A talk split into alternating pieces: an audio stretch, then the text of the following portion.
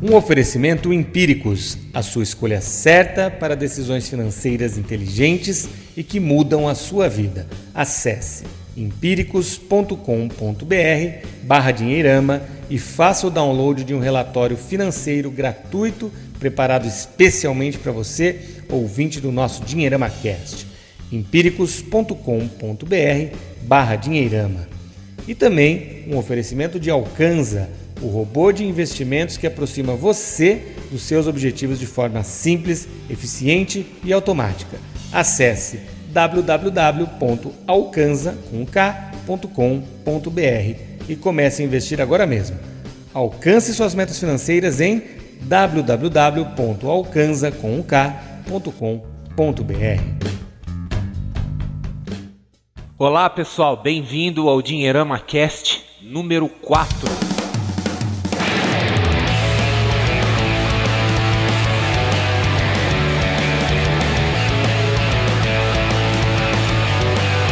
Então estamos aqui, Dinheirama Cast número 4, com a nossa equipe habitual, eu, André Massaro, hoje aqui conduzindo o programa.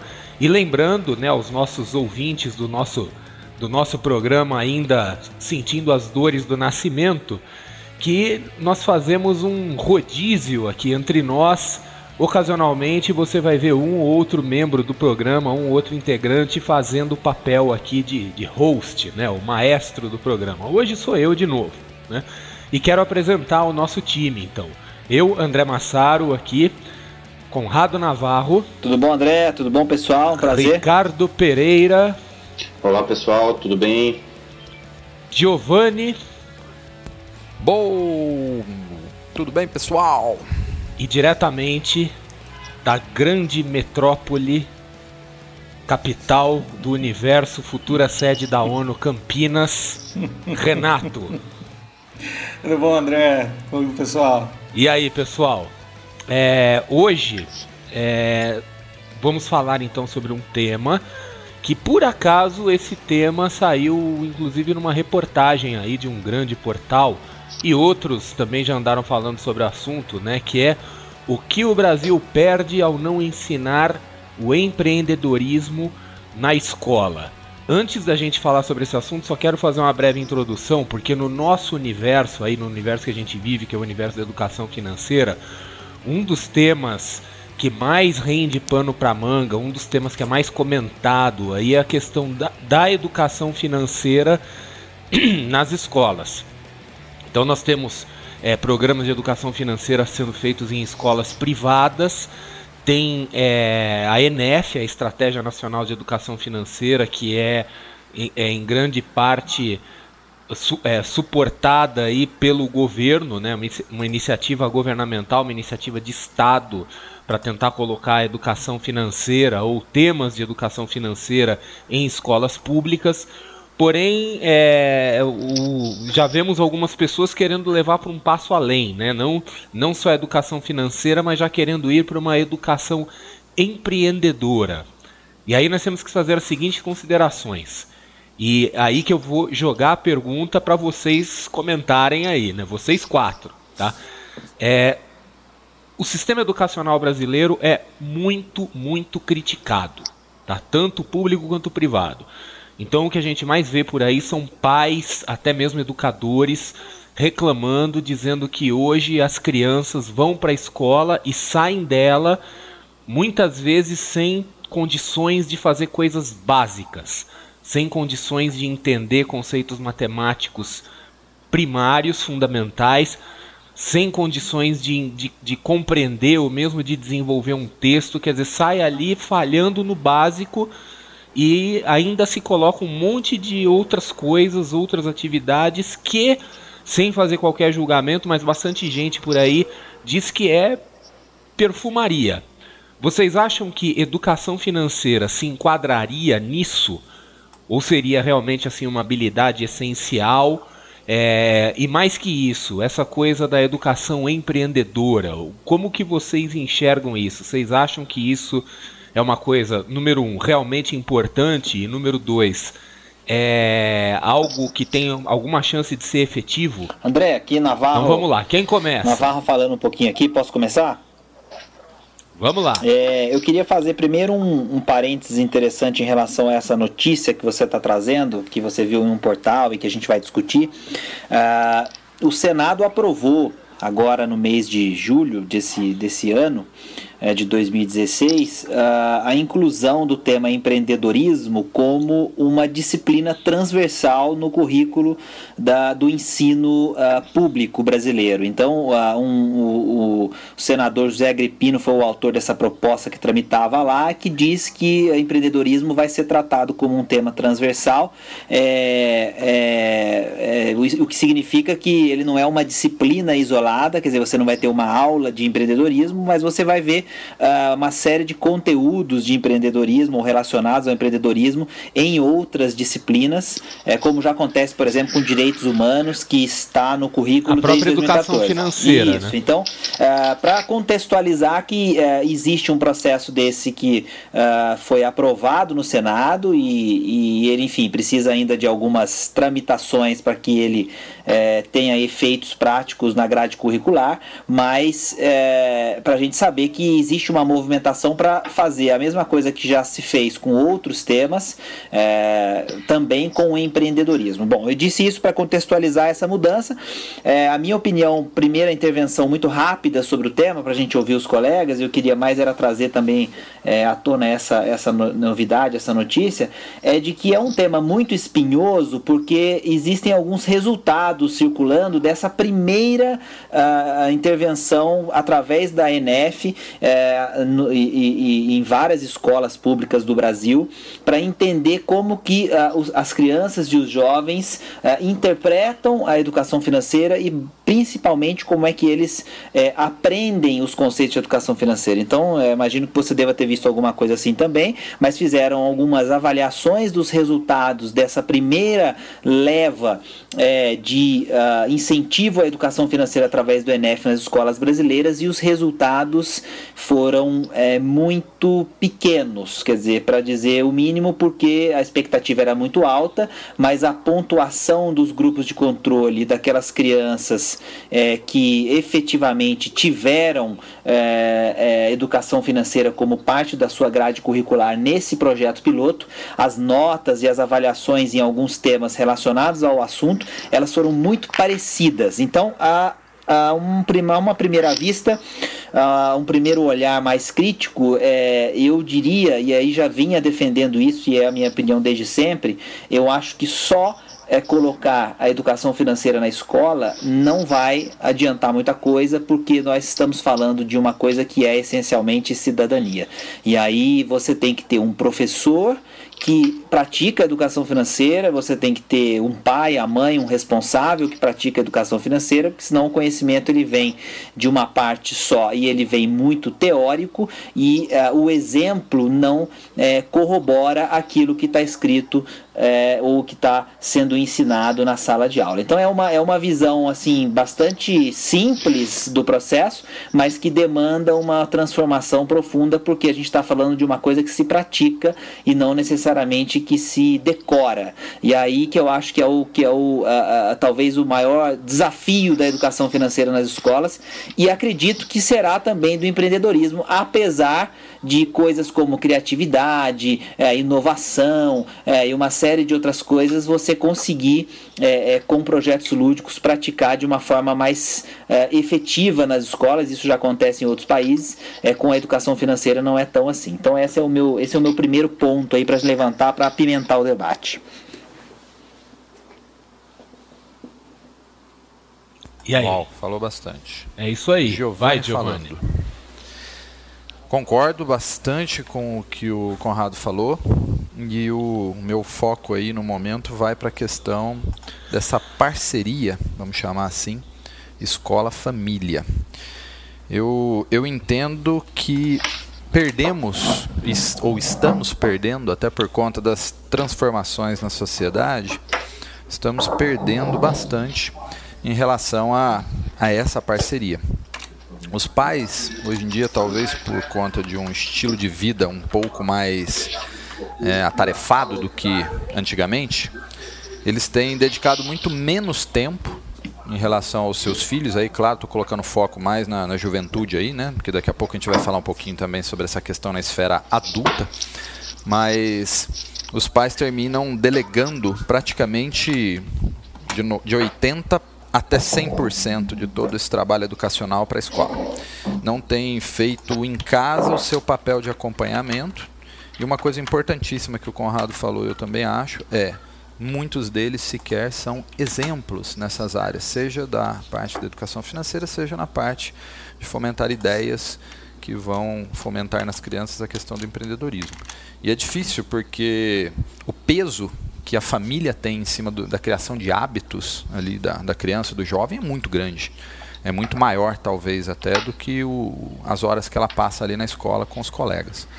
Então, eu penso que sem essa parceria bem alinhavada entre família e escola em prol de implantar algo novo, algo diferente, algo que os próprios pais também não tiveram e muitos deles até hoje na sua vida adulta estão aí camelando porque não tem quase nenhum conhecimento desse tipo de assunto, aí a coisa realmente complica. Mas eu penso uma coisa, é bom que se comece sim a implantar isso nas escolas, porque a gente tem que começar de algum jeito, pelo menos que, que surja dali. Deveria ser do caminho contrário, né? deveria partir das próprias famílias em casa, essa preocupação com os filhos. Mas se não vem por ali e vier pela escola, acho que já temos um ponto positivo. Eu, eu Renato, falando agora, eu, eu concordo tanto com, com com o Giovanni como com, com o Navarro. É, eu acredito que tem uma questão do ponto de vista é, interessante que eu estava até vendo um vídeo seu, Navarro, hoje que está falando sobre esse assunto, né? Ah, sobre cidadania, né? Educação financeira é cidadania. Ah, mas tem a questão do ponto de vista técnico também, né? Do, do, do, da, dos conceitos básicos, né? Aí não estamos levando em consideração a, a, as práticas, né? as boas práticas financeiras, mas sim conhecimentos básicos de, de, de do, do, próprio sistema financeiro que uh, eu tenho amigos aí com 30 anos de idade que não, não sabem, né? O, o, o cara sai pré-programado ali com 18, 19 anos, uh, sem entender o funcionamento básico da, do sistema bancário ou de como fazer um investimento, ou, enfim. É, para ele só existe poupança e, e, e, talão de cheque, o cara malemar sabe o funcionamento de um, de um cartão de crédito. Eu acho que essa parte seria importante de alguma maneira aprender né, ao longo da vida, já que se, se não ensina em casa, a escola talvez fazer esse papel, como eu me lembro lá, lá na minha infância, a escola me ensinando a preencher um envelope de carta, a gente já não usa mais isso, né? Mas enfim, como tem informática na escola, que é uma coisa é, fundamental na vida das pessoas hoje, pelo menos saber ligar um computador e, e usar a internet e etc e tal. E num contexto um pouco mais amplo, eu vejo a educação, o sistema educacional uh, brasileiro um tanto, um tanto limitado a questões que dizem respeito a, ao cara passar no vestibular, né? Ou seja, a pessoa ela aprende um monte de coisa decorada para um, uma finalidade só, que é entrar na faculdade e poucas coisas que com, com aplicabilidade na vida, como por exemplo, sei lá, vou dar um exemplo tosco que é trocar o pneu de um carro. Uh, ou, sei lá, trocar uma lâmpada, ou, ou um básico de, de, de de alguma coisa que ajude ela no dia a dia. Então eu, eu, eu, vejo finanças né, nesse aspecto nesse aspecto prático da vida da pessoa que o cara sai da faculdade, sai, desculpa, da escola, estou é, falando das escolas melhores, tá? não estou falando daquelas que o cara não sabe, sai sem, sem saber escrever ou, ou mesmo, enfim, formular uma frase, interpretar um texto, mas o cara sai de uma escola, ele sabe lá quem, é, a respeito da, da da Guerra das Malvinas, ele sabe geografia, quer dizer, deveria saber tal, mas ah, coisas de, de aplicação prática muitas vezes são, são perdidas, ah, enfim. Então eu, eu vejo que, que, de uma maneira geral, ah, as pessoas, ah, obviamente, a família tem, um, concordo com o Giovanni dessa, dessa parceria, a família sim tem um papel importante de, de preparar para a vida, mas a escola poderia ajudar também nesse processo que de certa forma, embora seja muito criticado o sistema de ensino norte-americano, eles têm essa abordagem com, com foco em esportes, com foco em, em alguns conhecimentos como marcenaria e tal, que o cara possa, de alguma maneira, pôr em prática na vida dele. Essa é a minha, a minha opinião. Eu também acho que só a educação financeira não, não tem papel transformador se a sociedade não acompanha isso. Aí o papel das famílias tá é muito claro nessa, nessa questão. Bom, é, o Ricardo falando agora. Eu, sinceramente, acho que tem duas, duas questões, né? Se a gente for pensar ser pelo ponto de vista teórico, né, eu acho que é positivo falar sobre é, educação financeira, empreendedorismo nas escolas, mas se a gente for pensar sobre o ponto de vista prático, a gente sabe que na verdade vai ser mais uma ação que no, fundo, no final das contas vai ser meia boca, né? Quer dizer, sem nenhum tipo de preparo por parte dos professores e inclusive para tratar não só desses assuntos, mas como os, as matérias convencionais, né? Então a gente consegue acompanhar o desempenho dos alunos no decorrer do ano, a gente está falando um pouquinho mais pensando até dentro do, do, do, cenário público, né? que tem até uma defasagem muito, muito considerável, mas também ela é, acaba chegando até mesmo nas escolas privadas. Se a gente for considerar é, a comparação aí com os demais países do mundo, acho que não tem a, a menor é, chance de comparação. Né? A gente consegue perceber nas nossas crianças uma defasagem tremenda. Então, quando a gente acaba, eu, eu, vejo essa notícia, até o Conrado comentando da questão do, do, do, do Senado aprovando, quer dizer, mais um projeto que vai estar tá lá no currículo de, e esse senador aí provavelmente vai, é, to, vai tocar nesse assunto como um grande gol de placa, mas na verdade é apenas mais uma é, iniciativa que na teoria vai ser relativamente interessante, mas na hora da prática vai ser é, um tiro na água e eu não acredito que vai encher, é, que vai suprir a necessidade dentro da sala de aula. Sabe o que, que eu penso, eu costumo galera? fazer uma é... analogia. Vai, assim, vai, lá, André, vai. E, é, eu, eu acho que do, do time aqui, eu sou o que menos tem tem condições de falar sobre isso porque eu não tenho filhos, né? Mas o, eu, eu costumo traçar uma analogia mais ou menos assim, quando fala de educação financeira em escolas. Hoje nós temos uma série de matérias e atividades, etc., né? Por exemplo, educação física. Educação física é uma coisa obrigatória em todas as escolas. E a despeito de ter educação física, quer dizer, cada vez mais a gente vê crianças de 8, 9 anos de idade obesas, com colesterol alto, já meio pré-diabéticas, etc., né? É, uhum. o, o que no, pode, pode nos levar a questionar se a educação física, pelo menos da forma como ela está sendo aplicada, ela não passa de mais uma perfumaria, mais uma coisa para botar no currículo lá, porque alguém disse que tem que ter, mas não não está trazendo nenhum benefício, possivelmente está até atrapalhando o desenvolvimento das outras matérias assim que formam o hardcore, né, do, do currículo. Mas André, né? vamos, dizer, vamos ver coisas, como é que é a vida né? do pai e da mãe, né? Dessa criança. É, exatamente. Mas assim, a, a questão minha é assim. Vocês imaginam, então, eu, eu, acredito que eu já sei qual é a resposta pelos comentários, né? É, a educação financeira em escola corre o risco de virar uma nova educação física nesse sentido, né? É, eu, eu acho que o, o, grande ponto que a gente tem que discutir é que, assim, primeiro, é, educação financeira na escola, é, se vai ter, eu acho que é super legal, ótimo, porque é o tipo da coisa que só agrega que é o, é, é o, que o Ricardo acabou de falar e vocês também defenderam, que assim é, é, é, mais um conteúdo importante que está no currículo, que está sendo trabalhado, então o efeito ele é positivo por si só, quer dizer, você tem mais uma coisa relevante que está sendo discutida, levada de maneira lúdica, de maneira divertida, de maneira séria no momento que tem que ser sério, de maneira a envolver os pais em algumas coisas, então assim, é, eu acho que o efeito colateral ele é zero, ou seja, é legal ter, mas é, o que eu acredito acredito, e eu acho que é. Mal não exatamente, faz. Exatamente, mal não faz. Né? O que eu acredito, tá. e eu acho que é, é, quando as discussões de educação financeira nas escolas elas são colocadas, é, o grande problema é que a gente está falando, e muitas vezes é, os especialistas estão defendendo isso, é, é, é, esse ponto. Quer dizer, ah, mas então você acha que não é para ter porque não dá para comprovar o resultado, é, mas não quer dizer. Então, assim, nós estamos dizendo que é legal porque o assunto é importante, o assunto ele é, precisa fazer parte do dia a dia das pessoas e o efeito colateral é zero. Por si só, isso justifica que o assunto seja é, abordado, assim como a gente fala de uma série de outras coisas nas escolas hoje que no passado não se falavam e que todo mundo considera que é interessante falar. A gente pode citar é, educação sexual, a gente pode citar é, um pouco de organização social e política do país, enfim, tem uma série de temas que muitas vezes não faziam parte da grade curricular que hoje estão e que tem esse efeito de que, bom, vamos falar porque o assunto é importante, mas o efeito prático, aí eu levanto levanta o grande ponto, a grande questão que para mim é crucial. É, o, o, o, dinheiro ele é uma área da vida que costuma ser envolta em tabus, em uh, sinônimos de problemas,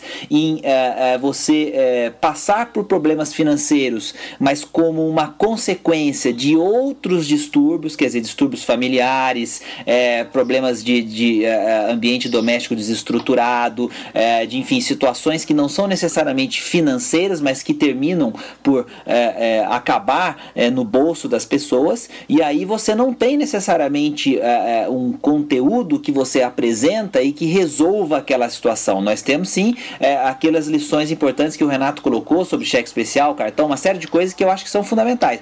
Mas o dinheiro ele vai muito além de aprender essas coisas. E quem fala e estuda dinheiro como a gente sabe muito bem disso. Quer dizer, a gente esbarra em uma série de outras áreas que não são é, propriamente nossas, mas que estão influenciando as decisões decisões de consumo e as decisões financeiras que as pessoas tomam. Então, o que eu defendo é que assim, a educação financeira na escola, ela não pode ser só um programa curricular ou ser só um diferencial daquela escola em relação a outra escola. Se é para valer, a gente tem que uhum. colocar o professor, a gente tem que colocar o pai, a gente tem que colocar o diretor, a gente tem que colocar a comunidade em volta, a gente tem que ter uma coisa que uh, todo mundo possa discutir dinheiro da mesma maneira, porque senão é, a gente ainda vai cair no problema de faço o que eu falo, mas não faço o que eu faço. O que acontece com a educação física, o que acontece com a alimentação, o que acontece com o comportamento quando a gente fala de caráter. Quer dizer, por que, que uma criança cumprimenta alguém e a outra não cumprimenta? Provavelmente porque o pai dessa criança cumprimenta e o pai daquela não cumprimenta.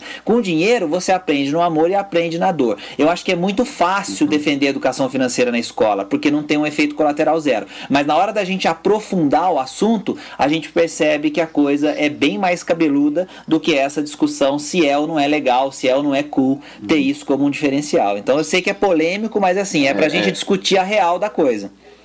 Uhum. E Conrado, até colaborando um pouquinho com o seu pensamento, eu acho que é legal até mesmo a gente, como educadores e militantes da educação financeira, tomar cuidado né, com as expectativas. Né? Quer dizer, a gente fala, vamos, vamos colocar educação financeira como grade curricular, empreendedorismo e tal, o que, que a gente, e, e não só nós, como todo mundo, o que, que nós esperamos? Que simplesmente resolvam eh, esse problema da noite para o dia? Acho que não é assim.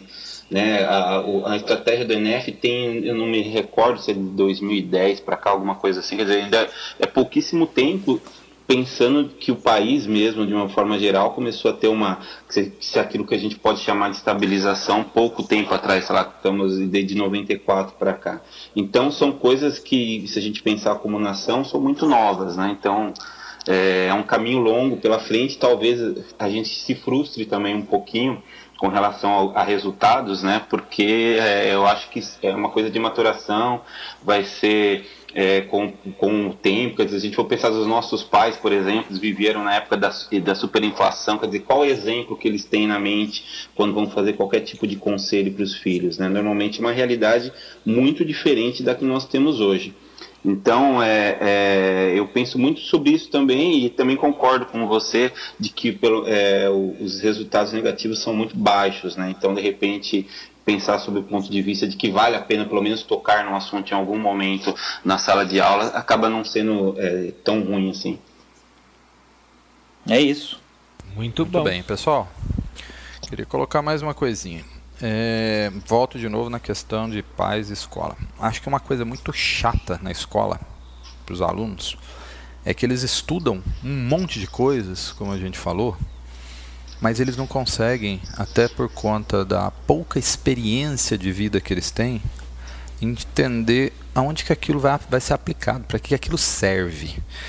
E aí, a gente falou da, educação física, por exemplo. O, a garotada vai lá, começa a correr em volta da quadra, sei lá o que mais a escola providencia nesse aspecto, mas eles não fazem ideia do porquê que eles estão fazendo aquilo. Ah, eu estou fazendo aquilo porque tem que fazer, porque senão o professor vai me dar uma bronca, porque senão eu vou ficar de castigo, vou ficar fora, sei lá. Ele, a última coisa que ele vai entender é que aquilo ali é o início de uma rotina que a criança deveria instalar na sua vida para cuidar do maior bem que ela tem, que é o corpo dela, que sem isso nada do resto acontece. Quer dizer, é extremamente importante o motivo, mas ele não é explicado. A criança não percebe isso, o jovem não percebe isso. Os pais também não percebem isso. Ou percebem, mas não ensinam, não criam essa conexão entre toda aquela teoria que está sendo trabalhada ali na escola com a vida real. E aí que é o ponto. Se eu chegar para vocês aqui e falar o seguinte, olha, vamos hoje fazer um curso de mecânica de automóveis. Talvez alguns de vocês vão achar o máximo e outros vão pensar assim: para que eu vou fazer isso? Por quê? Uns viram a aplicação, seja por um hobby, seja porque gosta de mexer, ou porque tem um carro que dá problema toda hora, seja lá o motivo que for, o outro vai falar: Meu, não me importa, não gosto de carro, não tem, para que eu quero com mecânica de automóveis? E aí, assim, em todo o restante. E, de novo, dá para passar pelo dinheiro, pelo empreendedorismo e por todo o resto. É para quê? A criança vai, vai pensar na, na, idade dela, com a experiência pouca que ela tem, para que eu preciso aprender a lidar com dinheiro? Eu não tenho dinheiro. É, eu não ganho. Ou quando eu ganho é dado mesmo, né? Meu pai me dá uma mesada, alguma coisa assim, mas enfim, eu quero gastar, né? Eu não, não tenho a mínima né, percepção de que aquilo vai ser útil para mim amanhã, ou que se eu juntar a mesada de seis meses eu vou comprar uma coisa muito mais legal do que se eu ficar torrando aquilo todo mês com besteira. A criança tem muita dificuldade de criar essa conexão entre toda aquela teoria e a prática. E mais uma vez eu falo, para mim a responsabilidade por criar essa conexão, a maior responsabilidade é da família, é dos ou são né, dos responsáveis, dos pais, enfim, né? Então, eu acho que tem um buraco aí entre uma coisa e a outra que faz a escola como um todo, né? e não digo só no Brasil, porque a gente sabe que outros países também têm sistemas bastante precários, até países melhores do que nós, usam modelos muito parecidos, faz a escola ficar chata demais para a criança. Era chata para mim, provavelmente era chata para vocês. Mas as mínimas conexões que eu tive quando eu falei, nossa, isso aqui serve para isso, eu comecei a me encantar por aquele assunto e ver ele com outra ótica. E nesse aspecto, alguns poucos professores, que eu posso chamá-los de mestres, são aqueles que realmente conseguem, na sala de aula, fazer, criar esse tipo de conexão, de outros que não conseguem, né? Aí então, o, o Didio tocou num ponto casos... fundamental, Didio, desculpa te interromper aí, mas é que você falou de algo importantíssimo agora, que é o como e o quanto nós valorizamos os nossos educadores. E aí a gente entra num ponto crucial da coisa, porque é, com todo o carinho e respeito que eu tenho por eles, porque eu acho uma profissão sensacional, é, são poucos aqueles que escolhem a profissão realmente por vocação e por apaixonados, serem apaixonados por aquilo, porque é uma profissão que paga muito pouco no geral pela responsabilidade que tem e para muitas pessoas acaba sendo aquela saída mais fácil quando vai decidir por uma universidade ou por uma carreira. Então é, é, entra nesse mundo de ser professora porque as barreiras de entrada e as dificuldades foram menores e não necessariamente porque tem a vocação e o desejo de serem educadores, sejam, sejam é, serem professores. É, e esse ponto eu acho que aí a gente vai poderia fazer 55 programas para discutir isso. É, tem muito a ver com a nossa qualidade da educação, claro, e também com os reflexos do que a gente tenta ensinar para as crianças. Você falou, foi chato, provavelmente porque tinha ali professores que estavam de saco cheio também de ter que olhar para sua cara e entrar naquela sala de aula naquele momento é, e enfrentar aquele desafio aquelas crianças que estavam ali. Quer dizer, aí é, é, é um ciclo vicioso que eu acho que acaba por também somar com tudo isso que a gente está dizendo aqui. Não sei se vocês concordam com isso. Curioso é que a gente eu vê um pouco isso também no ensino superior, né? Porque assim, tudo bem, nós temos assim muitos professores acadêmicos que são de primeira linha, etc. Mas assim, no universo mais ampliado do ensino superior, é, em grande parte o professor é aquele cara assim que ele não está conseguindo fazer nada, não está arrumando emprego, não vai falar, então vai dar aula aí, né? Então é mais ou menos Acaba por aí. A gente vê como... isso em todas as esferas, né? Quer dizer, parece que tá todo mundo meio Acaba quebrando galho, assim, né? É. É, não, e eu, eu, eu, concordo com o que vocês falaram, inclusive fazendo um link com, com o que o Giovanni estava falando, é, da, das crianças não saberem por que, que elas estão lá, é uma coisa do senso de propósito, né? ou seja, qual que é o propósito daquilo tudo, e aí eu, eu falo de novo né, do, do, do, do sistema é, norte-americano, onde as pessoas entendem pelo menos que algum propósito, porque o que eles estão fazendo ali na escola vai refletir na faculdade que eles vão escolher. Ou seja, se o cara é bom no esporte, aquilo pode dar uma bolsa para ele, ou tem os campeonatos de escola, depois os campeonatos universitários, ou seja, tem todo um mundo em torno daquele troço. Então a educação física não é simplesmente porque eu tenho que fazer, aquilo pode levar em algum lugar. A educação artística é a mesma coisa, se o cara toca um bom, se o cara toca um instrumento, ele pode ter bolsa, ele pode. Isso, e, e tudo aquilo que ele fez. Renato, não, esse, eu estou falando do, do, do centro.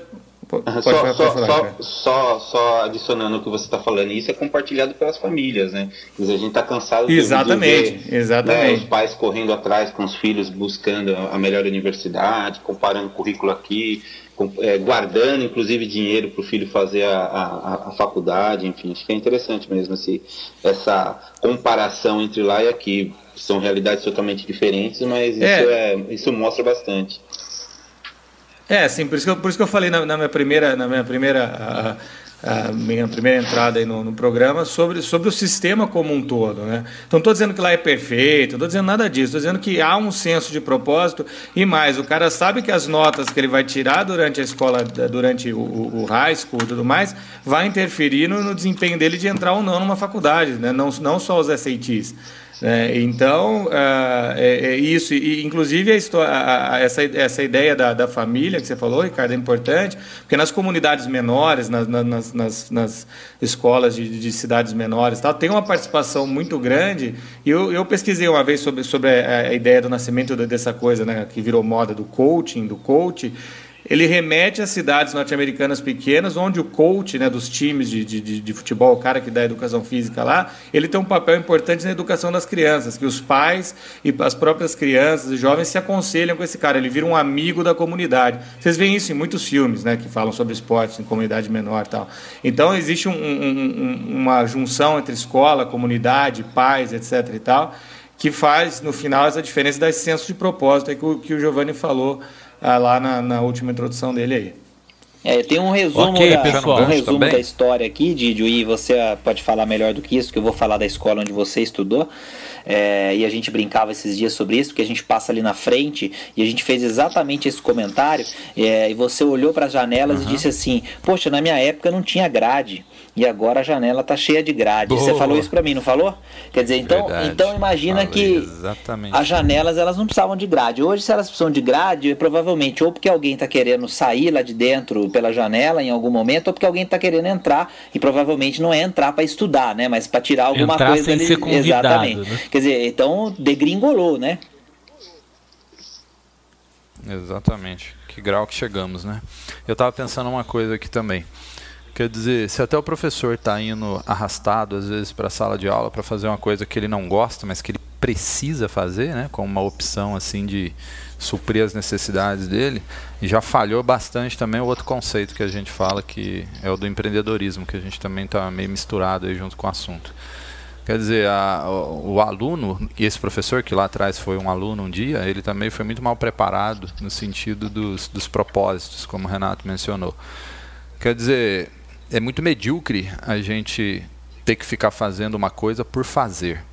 Eu falo isso até com alguma humildade, porque eu posso dizer que a grande porcentagem da minha parte, da minha carreira profissional, eu fui medíocre. Por muito tempo eu fiz coisas que eu não gostava, mas que até que pagava bem e eu tolerava aquilo. Lembrando né? que medíocre é médio, né? É, medíocre então, não é mediano. é algo depreciativo. Exato. Né? Exato, é. Boa colocação, Massaro, porque o pejorativo dessa palavra né, parece quase um xingamento. É. Mas exatamente. Não, exatamente. É. Medíocre é médio, né? É médio, é, é, é, tipo assim, eu deixei a vida dá, me levar, que é o que muita dá, gente dá faz. Gasto. É, dá pro gasto, isso. Tá bom assim, tá legal, na média tá bom. É, entra um dinheirinho bom, eu faço um negocinho que eu não gosto muito, mas tá legal, e vamos que vamos. E, e esse é o resultado de todo um ensino lá atrás que foi mal feito. O resultado é que você cria depois um cidadão, um adulto, um profissional que é mais ou menos também, igual foi a escola. E ele empurra aquilo. E aí ele na segunda-feira ele pensa no fim de semana, no fim de semana ele já sonha com o próximo e, e não vive, né? Ele literalmente sobrevive. Ele fica assim, se arrastando ao longo de toda a vida. Aí muitos deles pensam, ah, mas lá no final, quando acabar, eu vou me aposentar e aí eu vou ter uma vida, uma velhice mais ou menos. Vai ter mais ou menos, ou bem ruim, né? Porque aí também não teve problema educação financeira e aí não se preparou para aquele momento. Então, quer dizer, minha nossa, a vida fica um caos. Olha onde que tudo começou e onde que a coisa termina, onde que a coisa se arrasta, né? Como é importante essa questão, tanto de saber cuidar do dinheiro, quanto da questão do, da, dos conceitos né, do empreendedorismo, para a gente não trair aqueles, aquelas habilidades que nós temos, sejam elas natas, sejam elas desenvolvidas, no sentido de aplicá-las com propósito, essa palavra que o Renato falou, repito, gosto muito dela, com propósito, para você fazer algo que te deixe, pelo menos na maior parte do tempo, feliz né, e satisfeito. E não tem como você, estando satisfeito, não fazer uma coisa boa. Aí a gente vê alguns poucos professores que se destacam, e praticamente todos nós temos aquele que a gente lembra que fala: Uau, aquele era o cara. Né, que é aquela figura né, que foi muito bem né, mostrada naquele famoso filme Sociedade dos Poetas Mortos, né? É aquele cara que foge à curva e que consegue levar os alunos, né, a um êxtase no sentido de aplicação daquilo que realmente é o propósito ali da escola, ou como o Renato falou, né, a figura dos coaches, né, que é, ganham aí, né, profundo respeito por parte dos seus alunos e até do resto da sociedade. Por que que faz isso? Porque eles simplesmente estão alinhados com o propósito, eles fazem aquilo, são apaixonados por aquilo que eles fazem. Então, tudo isso começa onde? Lá atrás, no processo de educação. Foi bem feito para essas pessoas ou em algum momento no caminho, como aconteceu comigo, você desperta. Você chega no momento e fala: chega, estou cansado, não quero mais ser medíocre. Estou disposto a pagar o preço, ainda que doa, né? No caso do adulto, para fazer uma transição. Se for uma Mas escolha consciente, criança, né? né? Consciente, Mas exatamente. O cara fala, não, é isso que, que, eu quero da né? vida e pronto. Né? Sim, exatamente. E aí eu acho que esses são os impactos ruins que tem se a gente não trata isso lá atrás da forma correta. E o resultado é o quê? É uma nação inteira medíocre uma nação mediana que faz as coisas de qualquer jeito e tem um resultado de qualquer jeito também. Né? Qualquer jeito são feitas as estradas de qualquer jeito, o serviço público é prestado de qualquer jeito, né? toda a parte de saneamento é feita nas cidades. Estou dando exemplos de infraestrutura, mas explode para qualquer esfera que a gente né, imaginar. Então o impacto disso na nação é muito grande. Então o assunto é seríssimo. Né? Ok, né? pessoal. Por conta do, do então, que ele se transforma. Alguma consideração final antes da gente conduzir a nossa quarta edição para o final? Eu, eu, vou deixar um, um alerta para as pessoas que, que estão ouvindo a gente falar de educação, é, educação financeira, exemplo, empreendedorismo e um monte de outras coisas que a gente misturou nesse balaio e que agora pode estar tá pensando, tá pensando assim, poxa, esses caras estão falando esse monte de besteira, mas todo mundo ali estudou, todo mundo ali tem o seu diploma, todo mundo ali se preparou para fazer o que faz, etc e tal. E já digo para vocês o seguinte, não, a gente praticamente todos nós estamos mexendo e futucando em coisas que nós não necessariamente estudamos como primeira opção. E foi muito mais realmente por uma escolha do que propriamente por por currículo. É, e aí eu deixo só esse alerta: tomem cuidado com essa coisa de o diploma vai garantir alguma coisa na vida. É, eu sempre gosto de ler muito biografias, não vou falar de livro nenhum hoje porque não é minha vez, mas vocês vão perceber que ao lerem biografias de grandes figuras, e vocês vão descobrir que muitas delas é, não terminaram uma faculdade, mas não é porque não tinham capacidade, é porque quando eles entraram, eles viram que a, a, a forma que aquilo aquilo era feito era justamente essa que nós estamos dizendo. E isso estou falando em vários países, não é aqui no Brasil só não. Quer dizer, era um negócio que não fazia sentido para eles, porque eles queriam praticar, eles queriam experimentar, eles queriam aprender para colocar em prática. E aí vocês podem pegar nomes como é, Soichiro Honda, que vocês conhecem aí provavelmente pela marca Honda japonesa, é, Bill Gates, Steve Jobs, enfim, a gente pode ficar falando aqui vários e vários nomes, é, mas para entender que a educação é muito mais o que a gente faz com o conhecimento e como a gente coloca em prática e busca o conhecimento do que como as pessoas estão tentando passar o conhecimento para a gente. E a hora que a gente entende isso, as coisas ficam muito mais fáceis. Então esse era o meu último parênteses aí do tema, André. Ok, então conduzindo para o final, né, é, é, a gente já está aqui tentando criar uma, uma prática, uma tradição de sempre fazer uma recomendação de livro a cada programa, né? E a recomendação de livro que eu, eu vou fazer dessa vez, na né, minha vez de fazer recomendação de livro, eu peguei nesses últimos dias pra, um livro para ler que eu já tinha lido no passado e eu, eu queria ver de novo, né? Tem um assunto que é um assunto que eu gosto muito, é um assunto que influenciou o meu primeiro livro, que é o Money Fit, que foi feito lá em 2009, que é sorte. Né? É um assunto que eu, que eu acho muito interessante, até pelo meu passado profissional como trader, né, de, de ativos financeiros, de contratos futuros, né? Então assim, eu tive muita influência, por exemplo, de autores como Nassim Taleb, né, que é um cara que ele é amado ou odiado no mercado financeiro, não tem meio termo com ele, ele trata muito do assunto sorte, aleatoriedade, etc. Então eu peguei um livro, que é um livro do psicólogo inglês Richard Wiseman, é, chamado The Luck Factor, né, o fator sorte. Esse livro não foi, até onde eu sei, traduzido para o português, mas ele tem pelo menos dois títulos que foram traduzidos para o português. Um chamado 59 Segundos e outro, um título em português chamado Esquisitologia, né? Não me perguntem de onde saiu isso, tá? Mas assim, é um psicólogo que ele, ele era mágico de palco, né? Então ele é um, um psicólogo bem pop, assim, ele faz programas de TV, né, para daqueles programas ingleses assim, estilo documentário.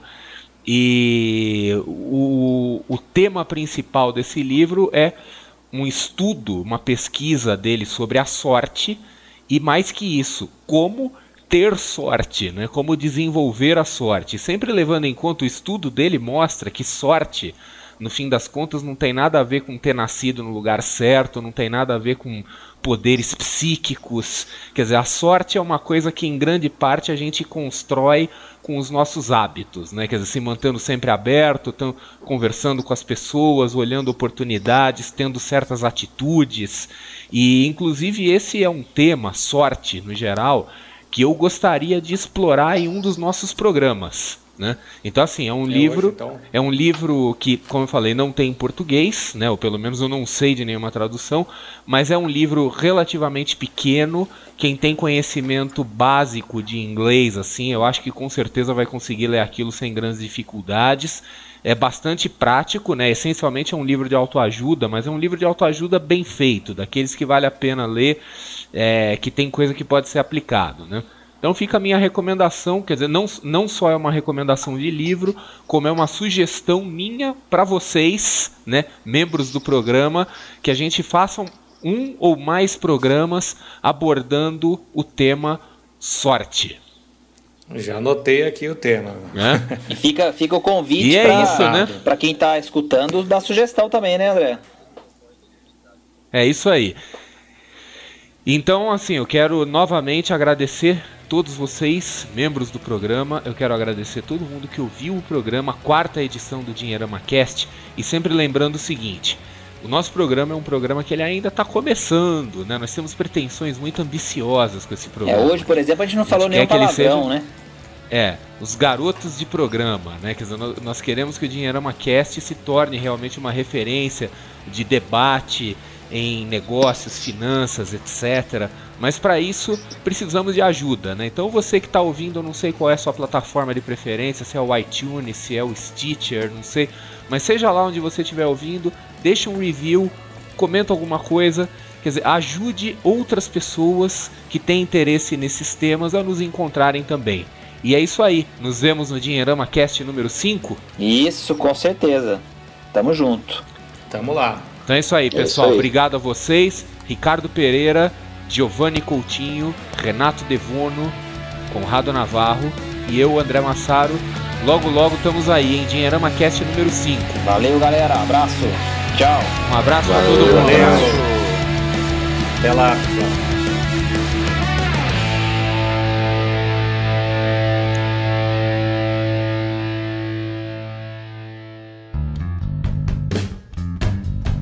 Um oferecimento Empíricos, a sua escolha certa para decisões financeiras inteligentes e que mudam a sua vida. Acesse empíricos.com.br barra dinheirama e faça o download de um relatório financeiro gratuito preparado especialmente para você, ouvinte do nosso Dinheirama Cast. empíricos.com.br barra dinheirama. E também um oferecimento de Alcanza, o robô de investimentos que aproxima você dos seus objetivos de forma simples, eficiente e automática. Acesse www.alcanza.com.br e comece a investir agora mesmo. Alcance suas metas financeiras em www.alcanza.com.br.